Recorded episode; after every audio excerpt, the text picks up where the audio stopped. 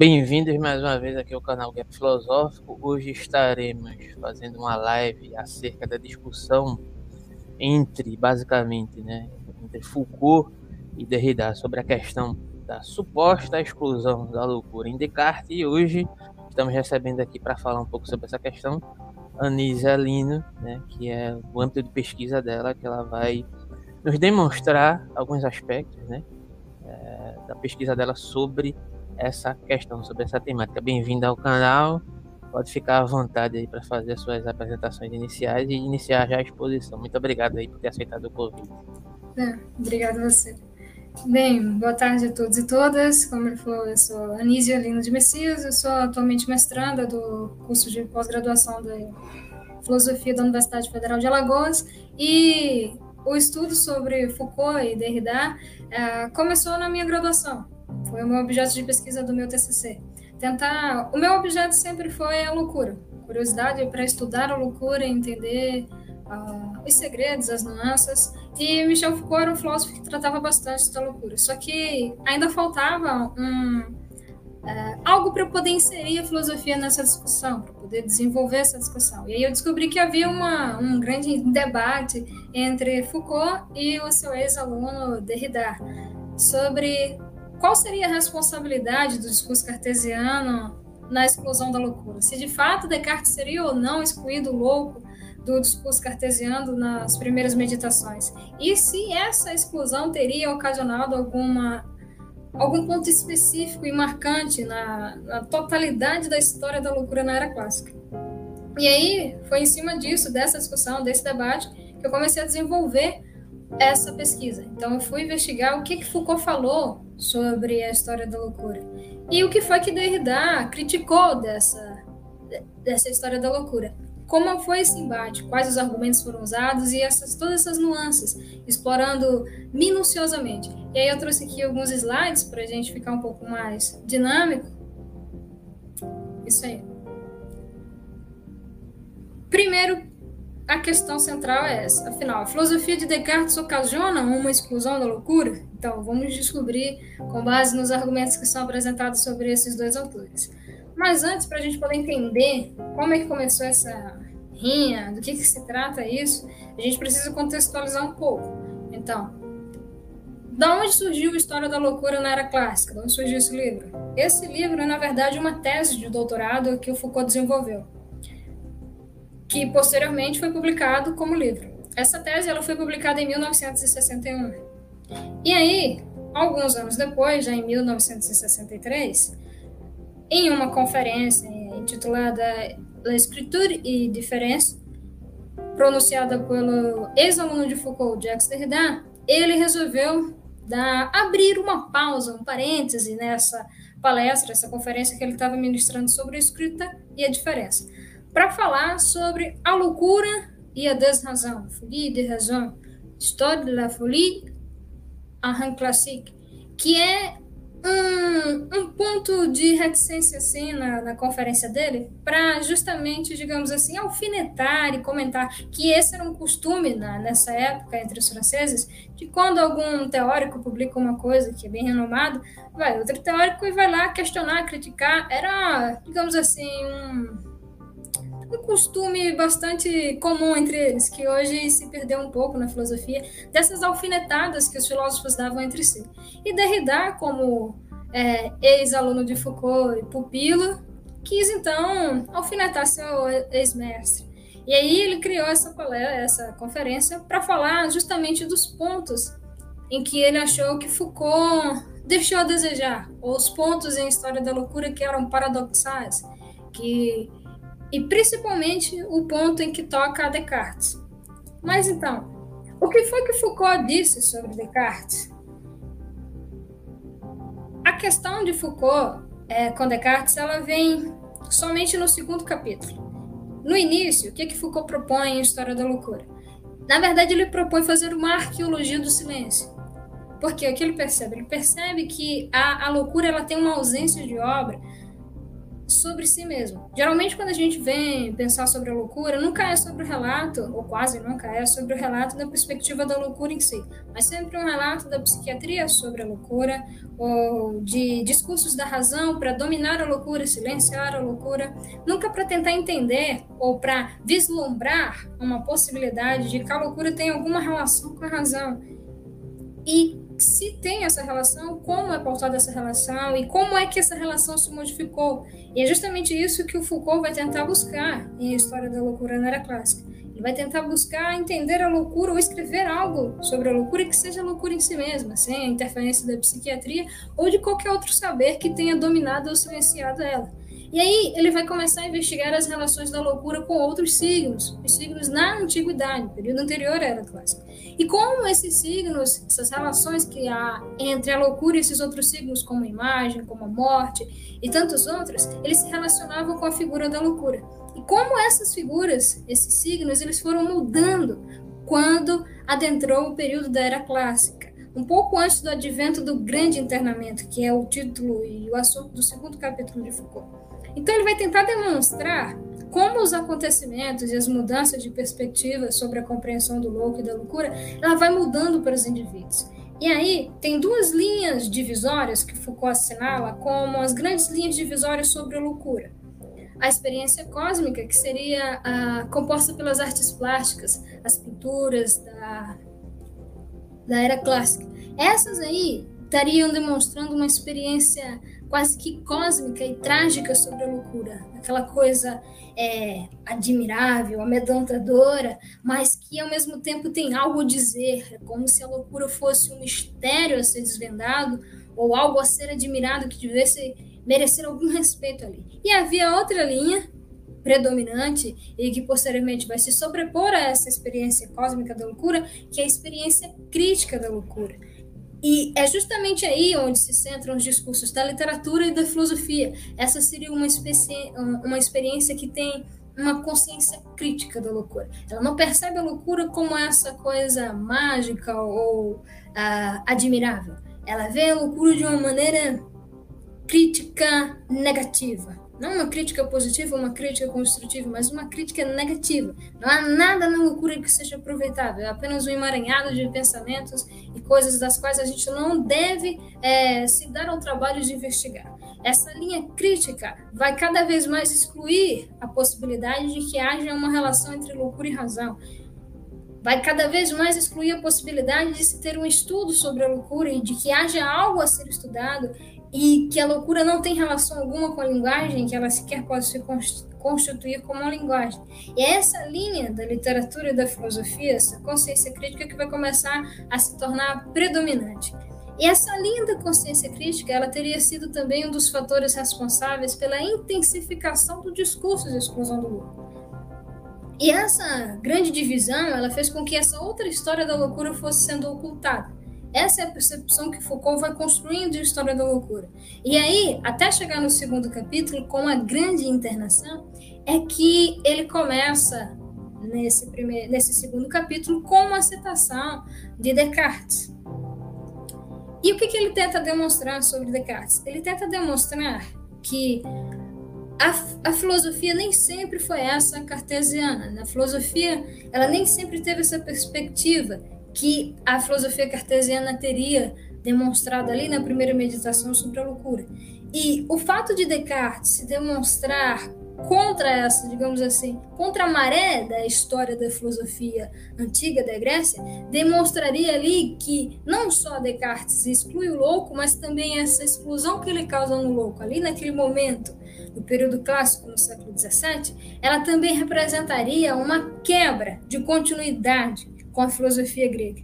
E nesse sentido, esse discurso de exclusão, ele seria um discurso de exclusão que afetaria também a totalidade da história da loucura daí em diante, que corroboraria com esse advento que está vindo aí da grande internação, que é a criação do, dos hospitais gerais e dos manicômios, onde diversas pessoas vão acabar sendo internadas. O que Foucault tenta demonstrar é que a linha de pensamento que Descartes assume na primeira meditação, ela é concomitante ou ela conflui com o que a linha de raciocínio da criação dos hospitais gerais tem é de que o louco ele representa algo a ser excluído, a ser expurgado da sociedade.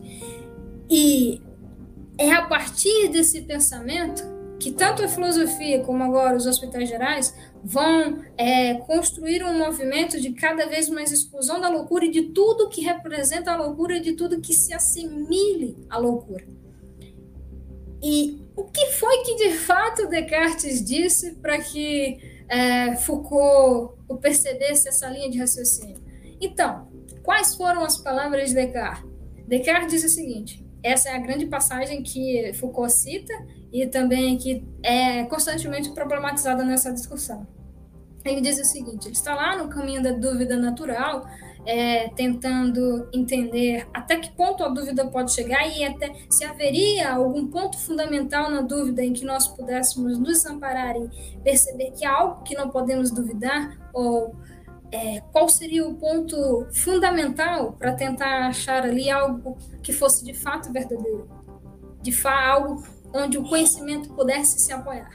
Então, nesse caminho da dúvida natural, ele diz assim: mas, ainda que os sentidos nos enganem às vezes, no que se refere às coisas pouco sensíveis e muito distantes, encontramos, talvez, muitas outras, das quais não se pode razoavelmente duvidar.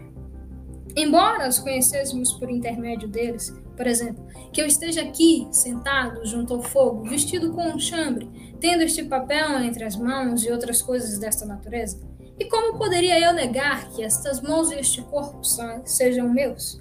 A não ser, talvez, que eu me compare a esses insensatos, cujo cérebro está de tal modo perturbado e ofuscado pelos negros vapores da bile que constantemente asseguro que são reais quando são muito pobres, que são reis quando são muito pobres, que estão vestidos de ouro, de púrpura, quando estão inteiramente nus, ou imaginam ser cântaros ou ter um corpo de vidro, mas que? São loucos, e eu não seria menos extravagante se me guiassem por seus exemplos. A percepção de Foucault é de que quando é, Descartes coloca o louco a, nessa situado deste modo, ele está colocando o louco não somente ao lado do sonho, mas de todas as formas de erro. Ou seja, mais uma vez, a loucura é posta ali afastada da razão. Ela está ligada não mais a algo que tem algum conhecimento para dizer sobre a humanidade, mas ela é algo que está relacionado somente a erros, a enganos, a deturpações da realidade. E, portanto, ela é ela não tem nada a ver com a razão. Ela não tem nada que possa ser comparado, assimilado com a razão. Então, essa perspectiva, ela seria é, essa perspectiva da filosofia cartesiana, ela seria como que um estopim para aumentar essas tensões entre essas duas experiências da loucura, a experiência cósmica, trágica e a experiência da consciência crítica da loucura. E Foucault ele, ele situa ali ele demonstra que a publicação das meditações ela foi feita em 1641, no século 17, e a criação do Hospital Geral ela foi feita pouco mais de uma década depois, em 1657. Ou seja, o Hospital Geral ele não foi criado ali, simplesmente decidiu ali no ano de 1657, vamos criar um Hospital Geral. Não, ocorreram alguns acontecimentos antes disso, para que culminasse nessa criação do Hospital Geral. E Foucault começa a perceber que a filosofia e o que é dito pelas meditações cartesianas, algumas uma década antes, mais ou menos, ela corrobora e ela está ali contribuindo para a intensificação desse advento, dessa criação do Hospital Geral que vai ser que a séculos depois vai reverberar aqui no Brasil, que vai se expandir por todo o mundo e por toda a Europa, essa, digamos que, cultura da grande internação dos hospitais psiquiátricos, dos manicômios, que aqui no Brasil a gente tem um, um, reflexo do quanto isso foi prejudicial, que é com o documentário da Daniela Arbenz, Holocausto Brasileiro. O que ele tenta demonstrar é que discursos como esse, que afastam a possibilidade de uma compreensão da loucura ligada à razão e que a aproximam de todo o erro e engano, é, é algo que não diz respeito só a uma questão epistemológica. Ou seja, você não está tratando da loucura apenas como uma questão do conhecimento, mas você está colocando a loucura no âmbito do erro do pecado, do erro da repugnância, do erro da exclusão. E são discursos como esses que corroboram para esse, digamos, intenso preconceito que se firmou ao redor da loucura e ao redor dos loucos. E a maneira como Descartes se pauta ao falar da loucura, ao colocar ela do lado de todas as formas de erro e do sonho, intencionalmente ou não, ele acaba inserindo a loucura num discurso que é, faz com que esse pensamento que oculta o tema da loucura, que oculta a relação da loucura com a razão, só se intensifique. E para demonstrar, não vai só, Foucault não apenas joga ali a citação de Descartes e demonstra, ele colocou a loucura do lado do sonho do erro, mas ele vai demonstrar também que no decorrer da primeira meditação, é, Foucault começa a exemplificar o sonho como um possível erro, ou um engano das experiências sensíveis, mas há um determinado momento na primeira meditação que Descartes ele contorna a eventualidade do sonho. Ele percebe que mesmo que nos sonhos a gente crie figuras extraordinárias ou quimeras, sempre vai haver um traço de realidade ali. Tudo que ocorre no sonho é pautado na realidade.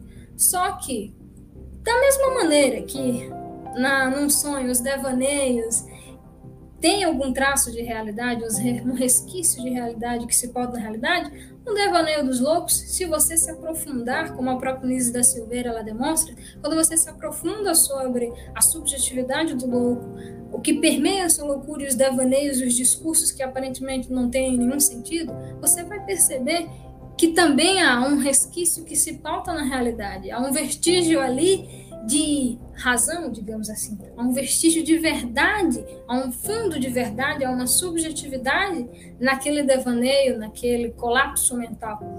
Só que Descartes ele dá a mínima para isso. Ele não, ele sequer cogita a possibilidade de poder pensar estar louco. Você pode supor estar sonhando, que eu estou sonhando, será que eu estou sonhando? Mas supor estar louco é repugnante, é repreensível, é algo inimaginável.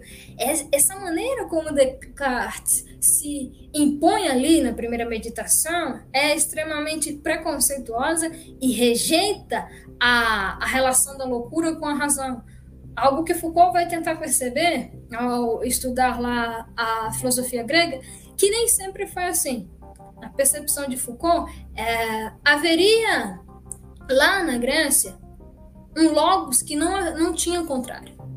O logos ele tinha uma relação é, una, digamos assim, com os discursos que eram sobre loucura e que não era sobre loucura. Não havia essa, essa divisão, essa separação. Isso demonstraria, então, que a partir do momento que Descartes ele infere essa separação e ele sequer cogita a possibilidade de incluir a, a suposição de estar louco no caminho da dúvida natural, isso representa então uma quebra com os primórdios da filosofia grega. Só que o que, que acontece? Derrida, quando vai começar a problematizar a, a história da loucura de Foucault, ele percebe que o que Foucault teve como embasamento para dizer que havia na filosofia grega algo que não tinha na filosofia cartesiana, ou seja, não havia ali no logos grego um corte entre razão e loucura, na verdade, quando Foucault acha que não havia porque não existia um contrário, Derrida diz o seguinte: não existia um contrário porque esse contrário já havia sido anulado e tirado a cogitação dessa hipótese. Então, dizer que a filosofia grega tinha algo de diferente da, da filosofia de Descartes é um completo equívoco, porque, na verdade, desde a filosofia grega, a loucura já havia sido retirada do discurso da razão. E é nesse ponto, nessa especificamente nesse erro de Foucault, que Derrida vai frisar. Derrida ainda frisa outras questões, como ele vai dis discutir a a compreensão do signo e do significado histórico atribuído aos escritos de Descartes. O que isso quer dizer? Derrida ele vai tentar defender Descartes dizendo que o que Descartes falou não foi bem interpretado, ou o que Descartes falou não foi bem a intenção que ele tinha ali, e que se ele falou da loucura daquele modo, era simplesmente porque ele estava fazendo uso de um, uma noção corrente de filosofia, todo mundo de, de, loucura. Todo mundo ali estaria falando da loucura sobre essa perspectiva longe da razão. E Descartes simplesmente fez uso dessa noção corriqueira. Só que, mesmo quando Derrida vai demonstrando ponto a ponto que, a exemplo, esse argumento de Foucault sobre a relação do logos com o grego, ele estava errado, Derrida também demonstra o quanto é paradoxal tentar fazer uma história da loucura em si mesma, ou uma arqueologia do silêncio, quando você está fazendo uso de uma linguagem racional. Porque se você faz uso de uma linguagem racional, que seria a linguagem que exclui a loucura, como você pode falar uma loucura, uma linguagem da loucura em si mesma, com instrumentos e argumentos da linguagem que exclui a loucura? É algo paradoxal. Mas em alguns momentos o próprio Derrida admite que esse é o único meio que nós que somos sãos, que, de, que somos possuidores dessa linguagem racional, podemos falar sobre a loucura, porque não tem como nós falarmos da loucura a partir da linguagem da loucura, porque nós não temos acesso a ela, que é a questão da dois lados de uma mesma moeda. O que seria isso? Imagine a mente humana como uma moeda. De um lado nós temos o logos, a razão, e do outro lado nós temos a loucura, cara ou coroa. É possível ver os dois lados de uma mesma moeda ao mesmo tempo? Não. Quando a gente olha para uma moeda assim, em pezinho, a gente ou consegue ver somente um lado ou outro, ou que a gente vê é como se fosse uma deturpação da imagem. Então, do mesmo modo, seria a relação entre o logos e a loucura, entre a razão e a desrazão. É como se a mente humana ela só pudesse mostrar uma das faces da moeda. E quando uma face se apresenta, a outra é ocultada. Ou seja, Derrida começa a demonstrar que se Descartes exclui a loucura, é porque a, o discurso da loucura ela é impossível de ser manifestada junto com o discurso da razão, porque elas são contrários, são faces contrárias de uma mesma mente. Então, nesse sentido, essa exclusão ela não é algo que parte de Descartes, ela é algo que está implícito ali para a realização da linguagem, para o acontecimento da linguagem. E aí, em alguns momentos, é, Derrida vai tentar demonstrar que o que Foucault, o que Descartes fez, não foi exatamente excluir a loucura, porque no próprio discurso cartesiano demonstra-se que mesmo se eu sou louco, o cogito vale, porque a premissa do cogito é cogito ergo sum, penso, logo existo. Então, mesmo o louco, ele pensa. Então, se ele pensa, o cogito ainda vale.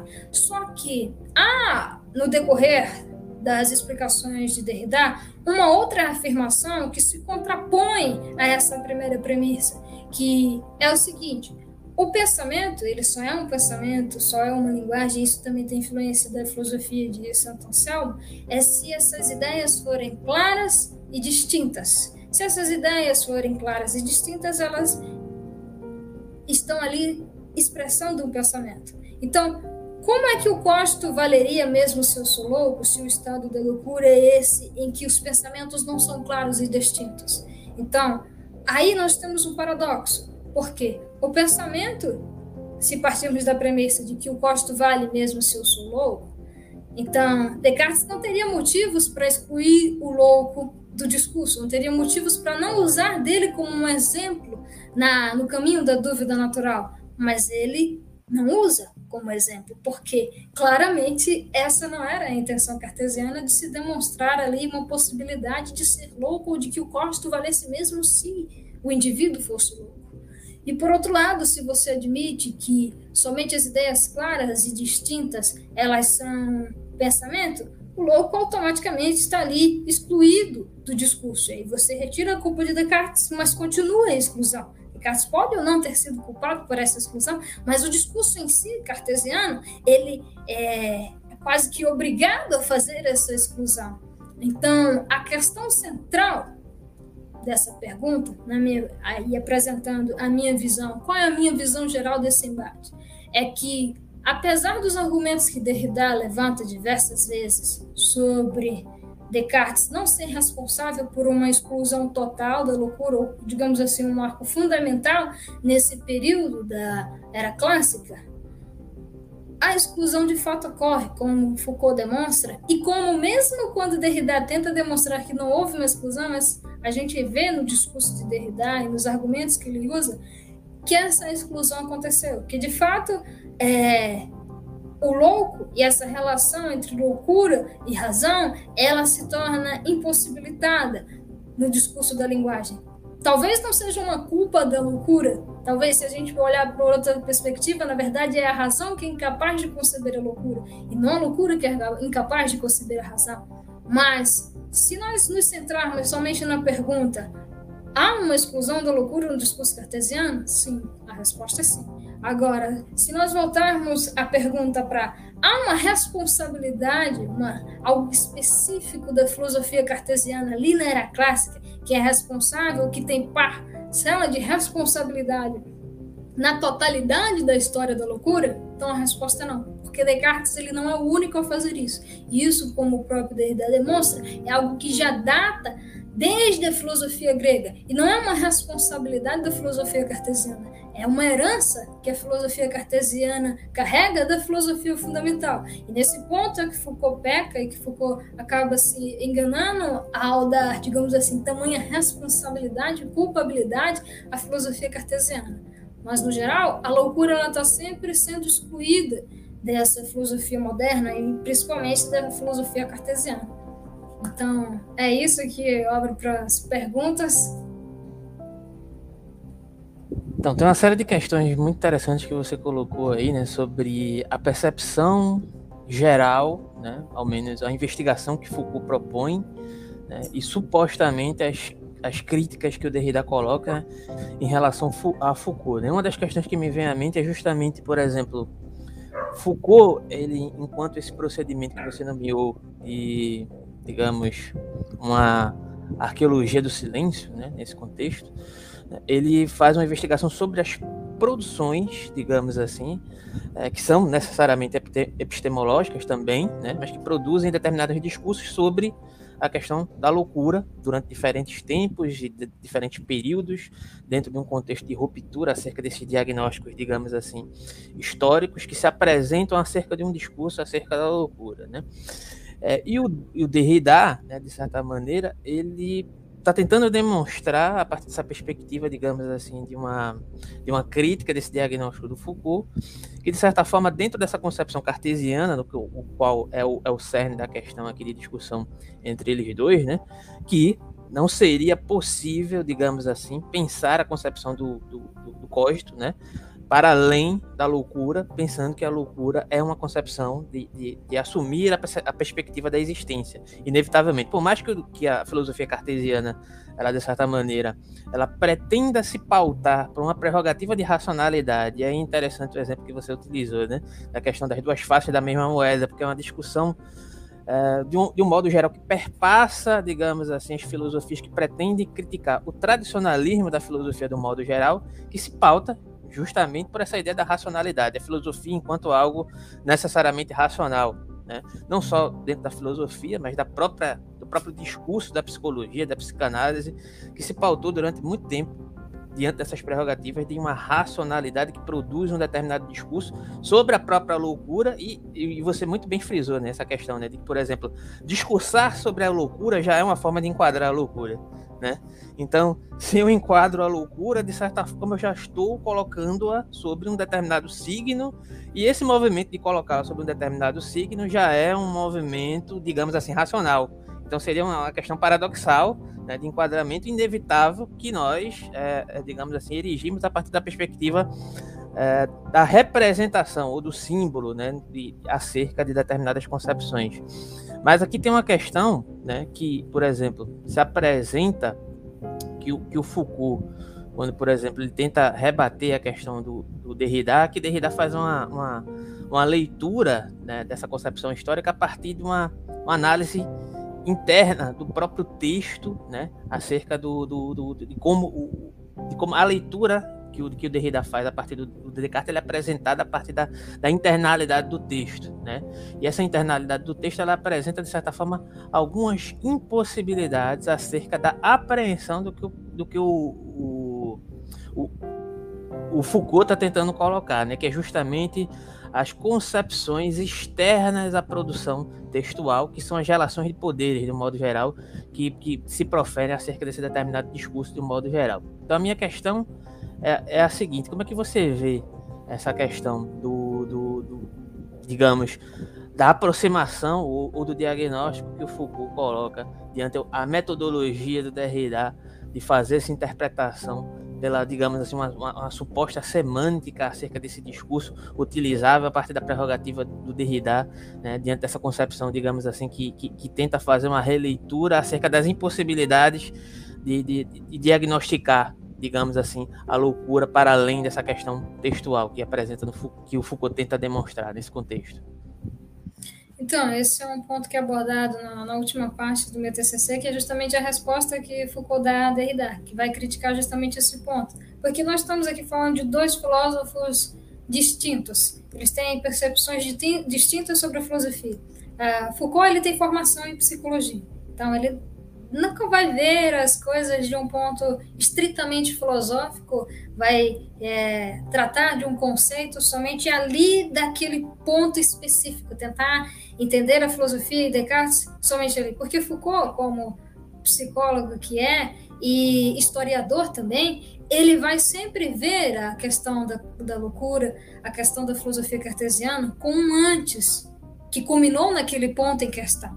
Então, a, a enquanto que Derrida ele se debruça somente sobre três páginas de um livro de mais de 600 páginas para criticar, Foucault vai demonstrar que a filosofia começa a pecar nesse sentido, porque o mundo não, não dá para você conjecturar ou, ou entender um conceito isolado ali, somente ali, principalmente o conceito da loucura. Talvez alguns conceitos sejam passíveis desse tipo de compreensão e análise, mas conceitos como o da loucura, principalmente quando outras áreas acabam sendo abrangidas, como por exemplo na grande internação, não foram só pessoas com, digamos assim, problemas mentais que foram internadas. Haviam pessoas pobres sendo internadas, pessoas negras sendo internadas, mulheres que tinham sido desobedientes ao marido ou que tinham engravidado e eram concubinas toda uma gama de pessoas que estavam ali sendo excluídas pela sociedade. E na medida que isso ocorre, tudo isso é englobado sobre o pretexto de ah, eles são loucos,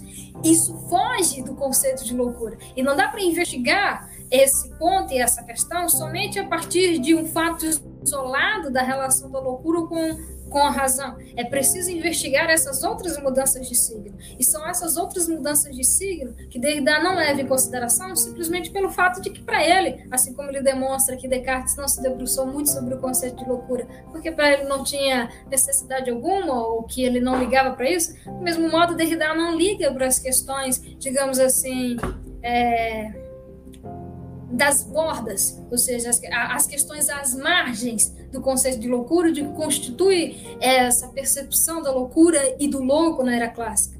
Então, nós temos aqui duas pessoas com pensamentos e pressuposições e perspectivas totalmente diferentes sobre a sociedade, totalmente diferentes sobre o que realmente importa nesse discurso. E é por isso que é, é, a guerra entre eles, e se a gente fosse debruçar sobre o texto, é tão ferrenha, porque Foucault se sente extremamente insultado com o fato de Derrida ter se debruçado somente sobre a passagem cartesiana. Agora ele dedicou é, míseras três páginas somente para demonstrar como, assim como houveram mudanças de significações em diversas esferas, não só na filosofia, mas de esferas políticas, religiosas, também na filosofia havia uma mudança de perspectiva, de relação de significação entre a loucura e os outros signos, entre a loucura e a razão. Foucault usa Descartes como um exemplo, não é o ponto crucial do seu livro, mas Derrida, quando vai criticar Foucault, ele trata como se esse fosse o ponto crucial. E o erro que Foucault cometeu ao interpretar a relação da filosofia cartesiana com a loucura e com a totalidade histórica seria um erro que repercutiria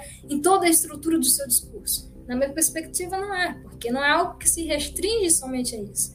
E é algo que corriqueiramente acontece na filosofia deles, da gente às vezes se isolar em um mundinho teórico e quando a gente parte para a prática, para análise dos fatos, dos acontecimentos, da subjetividade da verdade que circunda esse conceito, a gente percebe que não dá para se pautar somente dessa maneira. Isso não é suficiente para a realidade. Talvez para o mundo inteligível, e se formos tratar nas regrinhas preto no branco, talvez sim, Mas esse não era o objetivo de Foucault e esse não é o meu objetivo. Apesar dos argumentos de Derrida terem belo embasamento, serem bem pautados e em diversas partes do texto ele de fato é, demonstra é, inconstâncias da parte de Foucault, ainda assim essa não era a questão geral na obra História da Loucura. Eu espero ter respondido essa pergunta.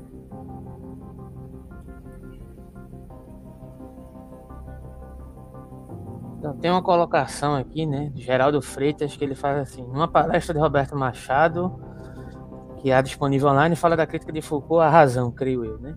Essa crítica baseia-se na razão punitiva, assim como nos sentidos de Adorno e Agamben. Aproveitando essa questão aqui, né, você estava fa falando do, do, de como, de certa forma, o discurso que é produzido acerca da loucura, ele é um discurso que, que, que, que, que pauta-se nessa, nessa concepção de, digamos, de descrever né, o que é a loucura.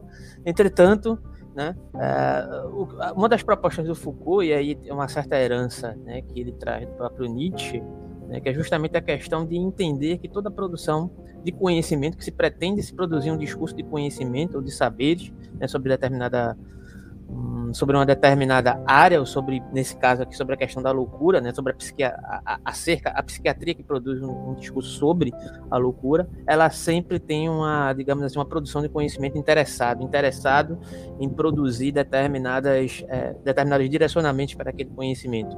Além do que, de um modo geral, nas suas obras, o Foucault ele apresenta essa questão né, de, de demonstrar, pelo menos, de como toda a produção desses tipos de conhecimentos, né, elas apresentam, de certa maneira, é, uma reprodução ou, ou, uma tentativa de demonstração do Foucault, né, digamos assim, é, de, de, demonstrar a, a, a, contraproducência desses, desses conhecimentos. O que eu quero dizer com isso? É, de certa forma, eles servem à produção de determinados estigmas que são convencionais de acordo com determinadas rupturas históricas. Né? E de certa maneira, é, ele, pelo, pelo meu entendimento, né, ele demonstra uma impossibilidade da análise do Derrida demonstrar isso né, a partir, digamos assim, de uma internalidade da própria filosofia dentro da análise textual, que é justamente uma questão que, inclusive, Foucault não se via como filósofo dentro dessa prerrogativa, justamente por entender que esses discursos necessariamente é, filosóficos e conceituais, eles não têm condições de dar conta da própria realidade mesmo, a própria loucura, enquanto, digamos assim, entre aspas, enquanto real, né? É, enquanto inabarcável, improvável de ser é, expressa né, né, por conceitos. Né? Então, como é que você, de certa maneira, veria essa questão de, de Foucault dentro da filosofia, a utilização em contraponto do Foucault da filosofia no Foucault e do Derrida? Qual comparativo que você poderia fazer entre é, a perspectiva filosófica, né, digamos assim, entre Foucault e Derrida?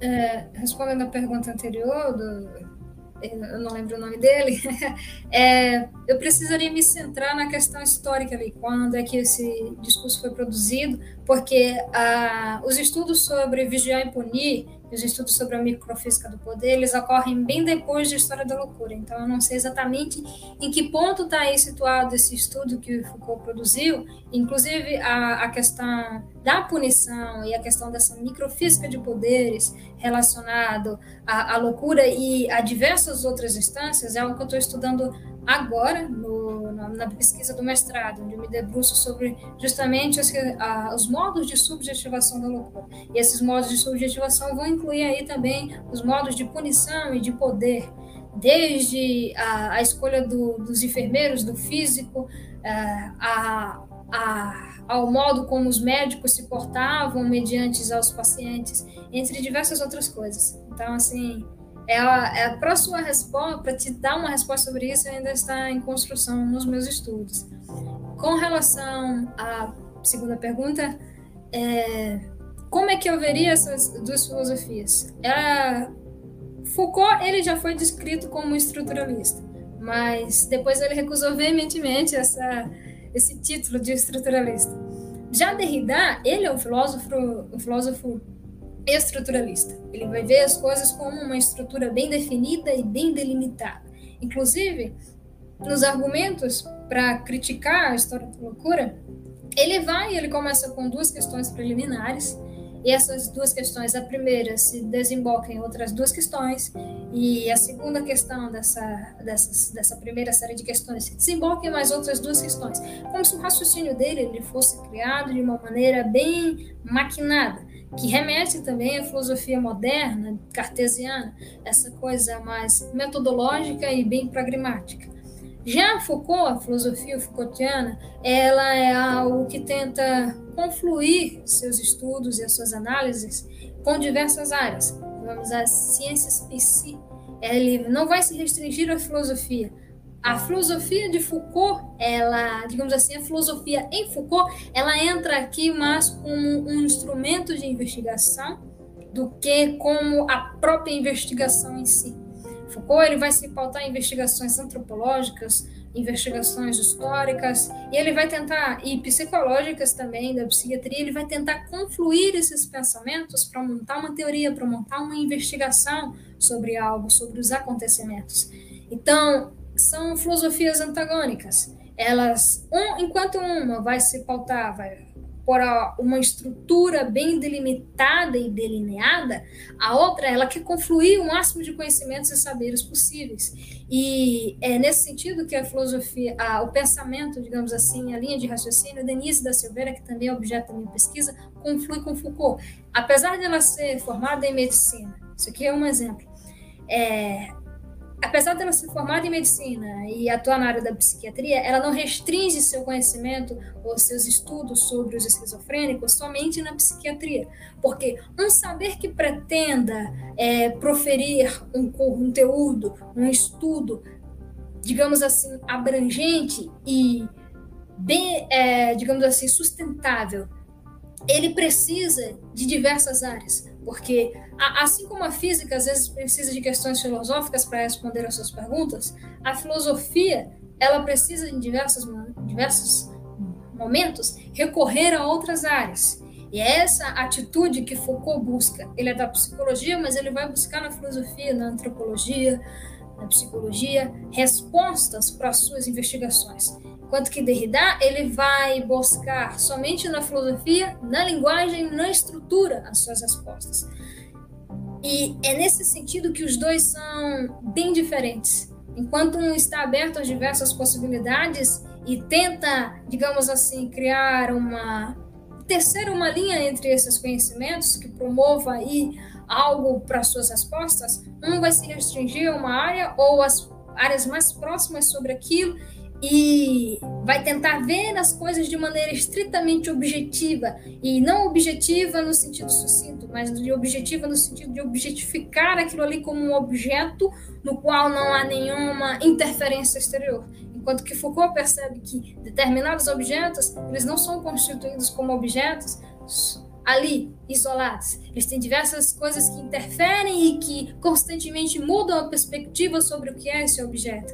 E é sobre essas mudanças, essas influências, o que há por trás disso, as microfísicas de poderes, as ações punitivas, as, os discursos filosóficos, antropológicos, os acontecimentos históricos que permeiam ali para que aquele objeto seja constituído ou percebido daquele modo. Ou seja, são duas filosofias, dois modos de pensar extremamente distintos. E a minha percepção e os meus estudos se caminham cada vez mais para essa outra linha de raciocínio, essa outra linha de pensamento, que busca sempre em diversas áreas obter respostas que somente a filosofia sozinha não dá conta. Do mesmo modo que diversas outras áreas não vão dar conta de responder determinadas perguntas sem a filosofia. Mas eu não percebo a filosofia como um pedestal, um santo graal do conhecimento. Eu amo a filosofia e é ela que me trouxe até aqui, então, mas em determinados momentos ela não é suficiente para responder essas perguntas. Ela é o ponto inicial, ela é o que me instiga, mas eu não posso me restringir somente a ela, nem somente à linguagem racional, porque há diversas outras coisas que permeiam essa discussão. E é isso, espero ter respondido essa pergunta. Então, só para é, não, não, explorar muito, mas para finalizar aqui essa questão, né, porque tem uma questão, tem um, tem um trecho do texto do Slavoj Zizek que ele explora justamente essa questão aí, né? Entre Foucault, essa discussão do Foucault e do Derrida. E ele supõe, né? Ele utiliza-se de, de, de, de, pessoas, de modo geral, né? da, do, do, marxismo, por exemplo, né, que advogam estranhamente nesse sentido uh, por Foucault, né, porque Foucault estaria mais próximo de um materialismo histórico nesse contexto, né, e o Derrida estaria muito mais próximo, digamos assim, de um tipo de idealismo abstrato, né, é, que trabalha nessa prerrogativa da internalidade do texto, né. Só que estranhamente para mim, isso de acordo com a minha percepção, me parece que a, a crítica que o Foucault erige ao Derrida é algo muito próximo do que por muitas vezes os próprios marxistas atribuem ao Foucault ou a esses ditos como pós-estruturalistas ou pós-modernos, digamos assim, né? A crítica que o Foucault dirige ao Derrida vai muito nesse sentido, digamos assim. A crítica que muitas vezes o Foucault recebe, né? E o Foucault, justo como você colocou, rejeita esse, esse local do estruturalismo, né? Enquanto que o Derrida, de certa forma, é, assume essa prerrogativa do estruturalismo, só que, ironicamente, nessa prerrogativa, Foucault, né, para quem está vendo a, a, a, esse embate, né, se apresentaria como um estruturalista materialista, né? É, é, curioso, né, essa questão. E o Derrida se apresenta como isso que é denominado um pós-moderno, né? É, como é atribuído por muitas vezes como um tipo de, de, é, um tipo de sofística, né, que é atribuída por muitas vezes pejorativamente a, a esses filósofos que são majoritariamente entendidos como pós-modernos. Né? Então é, é muito interessante ver essa dinâmica, né? Como é que você vê essa questão aqui, né? Digamos assim, desse diagnóstico ainda tem uma questão aqui, né? É, que o Zizek coloca, né? Que de certa forma ele diz, e aí é um posicionamento dele, né, só para acrescentar a questão, que o Foucault ele fica encerrado, né, porque ele diz que o, que, que o Derrida não tem a possibilidade de pensar essas questões para além da, do método filosófico que ele utiliza, a partir de uma determinada internalidade que é própria dessa filosofia que você colocou aí, desse modo de fazer filosofia que Derrida, de certa maneira, não, não trabalha essa, digamos, não trabalharia de forma mais digamos assim, abrangente, né, esse diálogo da filosofia com as outras áreas do conhecimento, enquanto Foucault tem isso em mente de maneira muito mais forte. Só que o Zizek diz ao contrário, na verdade é o contrário, não é o Derrida que está tá encerrado nessa internalidade, na verdade é o Foucault, porque ele está pensando diante de uma prerrogativa é, de, um, de um certo materialismo que na verdade limita-o. O que é que você pensa disso, dessa dessa concepção, só para encerrar e não explorar muito aqui. Então, é, provavelmente Foucault é, ele é em alguns momentos estruturalista e ele mesmo reconhece é, quando ele vai fazer resposta a Derrida a, a, em uma entrevista, ele reconhece, ele diz, olha, eu ainda sou influenciado sobre essa outra filosofia, essa, essa filosofia estruturalista, e eu pequei, eu colocaria essa miserável passagem, digamos assim, não com essas palavras, ele não disse isso, mas ele meio que diz: eu pequei ao, ao colocar a passagem de Descartes ali, porque a filosofia não merece tanta atenção assim na minha obra. É como se ele dissesse com essas palavras. Que apesar dele tentar se distanciar dessa, desse estruturalismo, ele ainda tem alguns resquícios dessa filosofia estruturalista. Em alguns momentos ele vai, sim, ele é, acaba sendo, digamos assim, se mostrando como um estruturalista ou algo que remete ao estruturalismo, porque ele ainda tem influência disso. A formação dele é uma filosofia francesa é, que é pautada nesse estruturalismo. Então, vez ou outra ele vai estar ali se demonstrando ou digamos assim, suas discussões está confluindo com o estruturalismo. E é por isso que diversas vezes ele vai acabar sendo criticado ou vai ser rotulado de um estruturalista, porque é, apesar dele se afastar, ele ainda tem algumas nuances do estruturalismo, mas ele não se identifica com. Mas apesar de não se identificar com, ele ainda tem esses traços. Então, em certa medida, esses outros que estão aí criticando ele, que eu não li essas críticas, é, provavelmente eles devem estar certos. Mas não que essa tenha sido, aí eu vou dar uma de Derrida, essa não foi bem a intenção de Foucault, ou essa intenção não foi bem interpretada, porque no fundo não era isso que ele queria dizer, apesar de dadas as influências que ele teve, né, aí a, acabar se apresentando vez ou outra concomitante com o estruturalismo. E nesse sentido, o Foucault não pode nem reclamar, né? Porque se ele diz que toda leitura é uma traição, então o Derrida não está fazendo nada mais do que o trabalho dele. Exatamente. Fazer a leitura que ele quiser de Foucault. Né? E aí tem uma questão aqui do Geraldo, pergunta se é possível você explicar a definição de arqueologia em Foucault. você tem condições de fazer isso, se for, pode ficar à vontade. uh, infelizmente não, porque assim a obra sobre a arqueologia e de Foucault, ela é um projeto. Então não dá para eu tentar fechar aqui essa definição. Se eu, se eu tentasse isso, eu estaria pecando, seria quase que um insulto a Foucault e a memória de Foucault. Tentar definir a arqueologia de Foucault, porque ela é uma obra bastante intensa, ela é um conceito bastante complicado e complexo que exige um cabedal que no momento eu não disponho. Então, infelizmente, essa vai ficar para depois. Ok. É, no mais, é, eu acho que é isso, né? Não sei se você tem alguma coisa a acrescentar mais, quer fazer algum complemento, falar sobre um pouco mais essa questão aqui, só para finalizar, né? Possivelmente, não sei se você tem, tem aporte para isso, se não tiver também tudo bem, né? Como é que se apresenta esse diagnóstico posteriormente? O Foucault, o Foucault ele está sempre no embate, né? Digamos assim, com alguns aspectos kantianos que Foucault Maduro, de certa maneira, é a chamada fase ética, se eu não me engano, do Foucault. Alguns comentadores, alguns estudiosos colocam isso, que, que o Foucault, de certa forma, vai, vai assumir essa prerrogativa kantiana nessa fase final. Eu não sei se você é, é, tem, tem, tem algo a comentar sobre isso, como é que você vê essa, essa relação do próprio Foucault com Kant, né? por, por, vezes ele, de certa maneira, assume uma prerrogativa muito nietzschiana, no sentido de, de colocar-se enquanto oposição ao Kant, posteriormente ele, de certa forma, assume um modo epistemológico, de certa maneira, da necessidade da filosofia, da condição de possibilidade kantiana para determinadas construções e reflexões sobre a ética.